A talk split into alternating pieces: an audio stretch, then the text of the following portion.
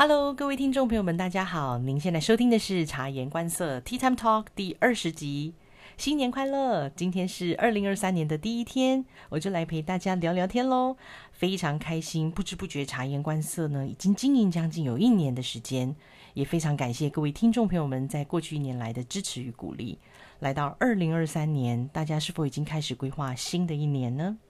今天我要来跟大家分享一下二零二三年对于茶园观色的规划。除了继续以 Podcast 来推广临床试验、分享职场经验、工作小秘诀和心理成长之外，我目前正认真规划一个 CRA 先修班系列课程，适合所有生命科学领域的朋友。无论你是即将毕业，或者是已经在职场中工作一阵子，想进入临床试验产业却不得其门而入的你们，都能够透过这个手把手的训练课程，一步步了解和规划如何拿到 CRA 入场券。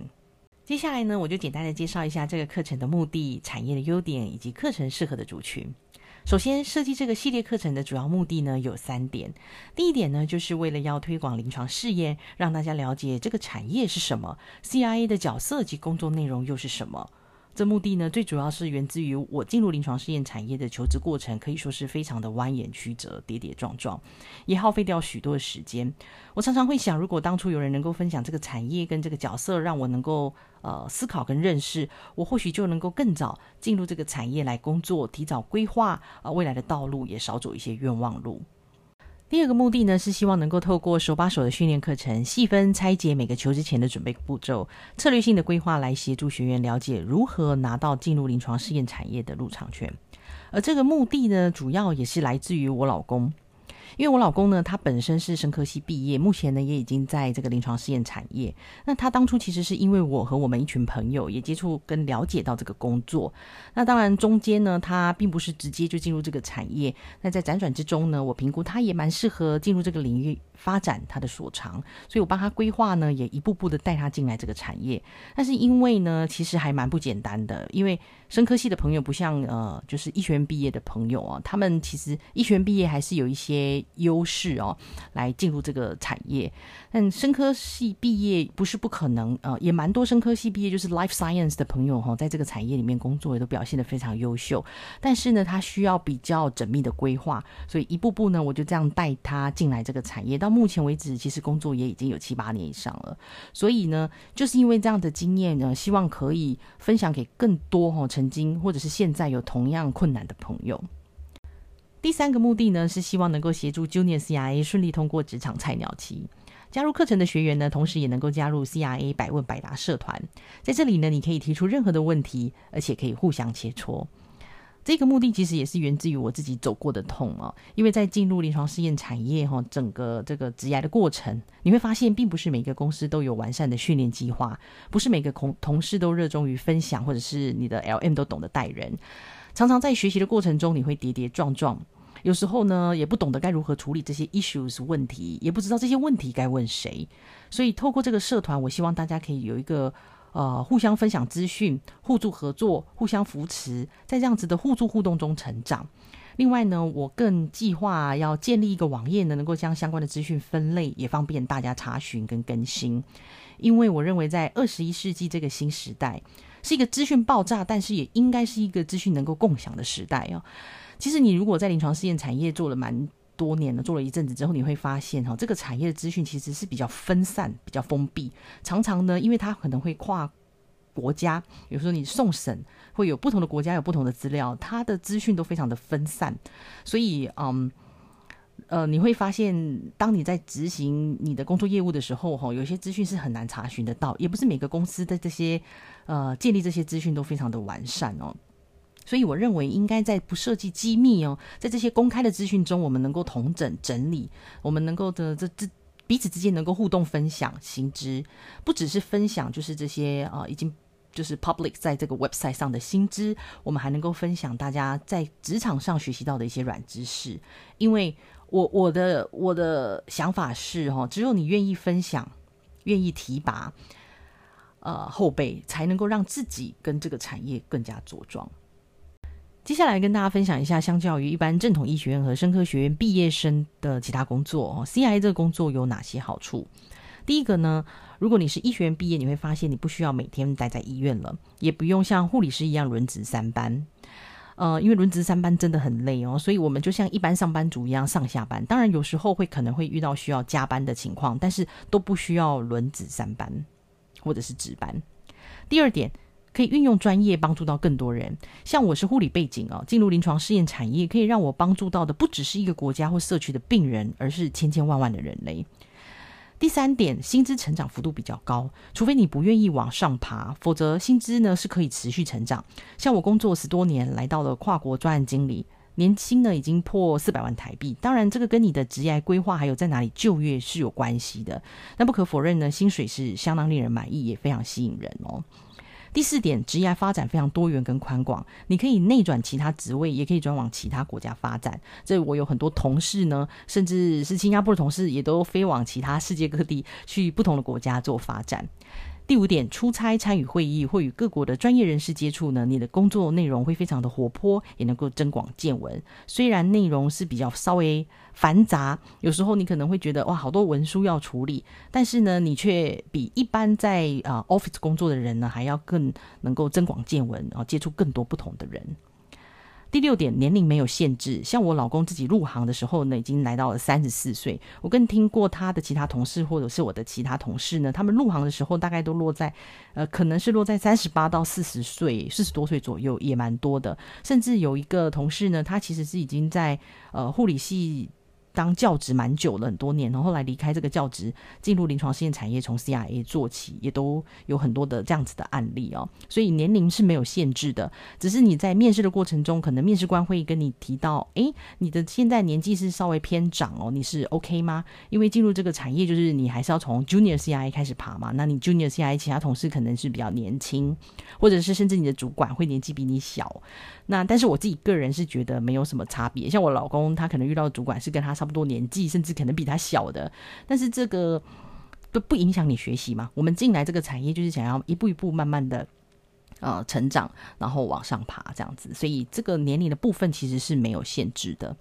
第七点呢，语言不用害怕，掌握重点与核心才是最重要的。因为很多人在考虑进入临床试验产业的时候，都会非常害怕英文，就会一直担心是不是我英文一定要口说很厉害，然后呢，呃，写文章、写 e 呃写 email、写报告要很厉害才可以。No No No，大家可能误会了。就举我我跟我老公的例子来说好了，我跟我老公从来都没有出国留学或是游学过，我们都是土生土长的台湾人，英文都是自己一步一步慢慢学。的那当然，因为我有另外的优势，是因为我曾经准备过 RN。那 RN 的话呢，他必须要很专心的准备这个英文的这个鉴定的考试嘛，就是 IELTS 的考试。所以英文其实在我进入这个产业之前就已经有一定的底子了。所以当然我在进入这个产业，在使用英文上是稍微比较得心应手。但是我老公他本身呢，呃，生科系毕业，他也没有出国过，然后他对英文呢也没有呃有很强烈的兴趣，也没有非常认真的去钻研过，所以他自己一直认为他英文就是真的是不怎么样。但是他有一个优点，就是他不害怕犯错，勇于去呃表达哦，不管是口说的部分或是写书写的部分哦，而且呢。其实书写的部分也是有很多的 tips，就是你的同事或是其他的部门哈，email 过来，你都可以一点一滴的把它学起来，因为能够使用在工作上的呃一些文字啊吼，或者是专业的术语，就是那些了。久而久之，你就会很习惯的去运用它。email 的书写也是一开始不是很习惯，越来越久了以后，你就知道，哎，其实大概大家都是这样写。那口说的部分的话，如果你是一开始是进入比较 local 的 CRO 或者是药厂，那使用英文对话的几率并不是特别高。但是呢，跟着你的后面的职业规划哈，你有可能想要跳到呃 global CRO，呃 big pharma，那你可能需要跨国跟其他的同事有合作项目，这个时候你会参与会议啊，你需要使用到的英文程。英文量就会越来越多，那口说也会运用到哦。但是口说其实也完全不用担心。举我自己的例子来说，像我现在在这个呃当一个 global 的，就是 GPM 嘛哈，GPM 就是 Global Project Manager，我需要 handle 的可能是嗯。就是会说，就是在华语市场的的同事，或者是在其他欧洲、欧美的同事哦，那他们一起开会的时候，你就会发现，我们一定要用英文嘛。但是华语市场的同事呢，他们就是会比较华语这边的。就是华语世界的同事，他们在英文并毕竟不是母语嘛，所以讲的不是像绝对不会像欧美这边这么流利。我自己也是不是这么流利，但是重点不是流利，重点不是讲话非常厉害，而是重点是如何精确的表达你想要表达的内容。所以其实你只要能够用比较简单的语句。哦，虽然是简单的单字，或者是你我们的单词量不够多，但是你只要能够把它组合起来，是你想要表达的，而且是你用心认真想要表达的，甚至是你可以事先准备，把你要报告的内容都先写好哦。现在的这个翻译软体非常的。非常的多哦，而且非常的厉害，所以我觉得英文语言这一块其实不用担忧。我遇到非常多其他国家的同事，不只是华华人界的同事，就是说讲中文的同事，像韩国人、韩国的同事，他们英文也不是母语，但是在开会的时候呢，他们都能够嗯不害怕犯错，而且勇于表达，他们都会先准备。虽然说这个发音呢可能是会稍微吃力一些听，但是最后你还是听得懂。所以语言。在工作上，其实它就是一个工具哦。当然，在工作的过程中，你能够增进它是最好不过的。但是，只是要告诉大家，其实不需要这么害怕啊，英文这一块这样子。OK，所以这个是这个第二个部分哈，想跟大家提的部分哦。接下来跟大家分享第三个部分，这个课程适合哪些族群呢？第一个呢，它适合生命科学领域的所有朋友，包括你是医学院毕业、生科学院毕业，或者是营养相关背景的朋友们。只要呢，你是对于医疗发展有兴趣，热爱生命科学以及研究，想要延伸贡献自己的专业，进而提升全人类的福祉，这样子的朋友呢，其实蛮适合跟贴近我的课程中心思想。因为呢，这就是我推广临床试验产业的主要原因。生命科学背景的朋友，我相信想必呢，你对生命都有某种热爱。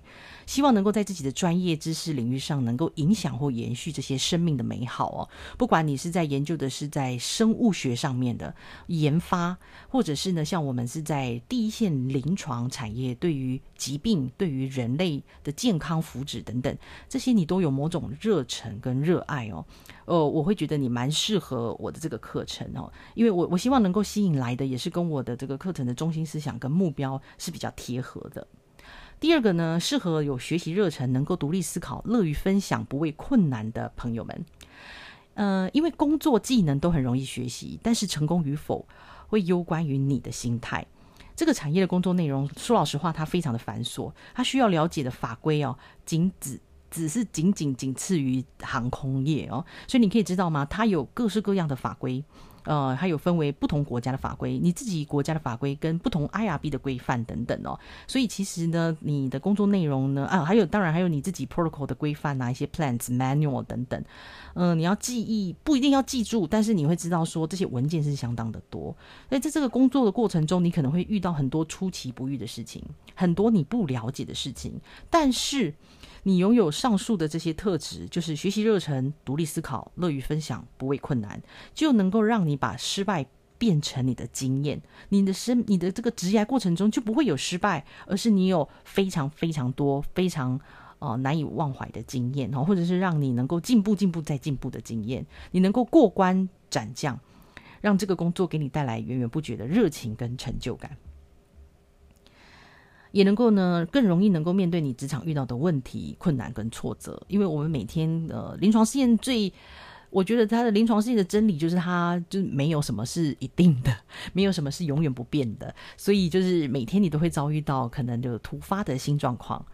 所以当你的心态是正确的，不管它发生什么奇奇怪怪的 issue，你总是能够迎刃而解，或者是你总是能够想出办法。所以这个独立思考的能力呢，也是相当的重要。当然，如果你是 junior 的情况下，也是需要呃请教很多人的。但是你是 junior CIA，本来就像一个海绵一样，可以快速的吸收新知，所以不用害怕多问问题，或者是在我们社团里面多问问题，这些一点一滴都能够累积啊你的这个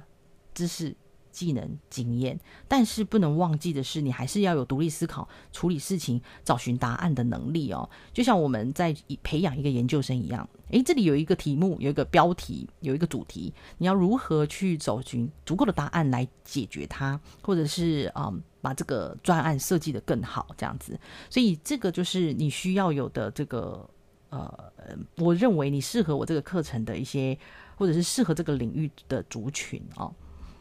听到这里的你心动了吗？跟我一样热血沸腾了吗？目前呢，我正在积极收集问卷，所以有兴趣的朋友，请麻烦在我的资讯栏里面点选连接完成问卷，也欢迎帮我转发分享。在问卷里面，如果你留下 email 呢，就可以收到免费的试听课程及相关资讯。目前这个课程预计在今年七月左右会上架，那这个月呢，呃，中下旬我们就会开始预售。那预售呢，当然最主要的目的就是会开始预售集资募资。那我的这这个最低的开课门槛大概是在三十个学员左右，所以如果没有到达三十个学员的话呢，这个课程不会开立。那不会开立，我会全额退费给所有的学员。所以希望大家帮我呃多多转发呃给更多有需要的人。OK，所以 Please stay tuned and Happy New Year！我们下期再见喽，拜拜。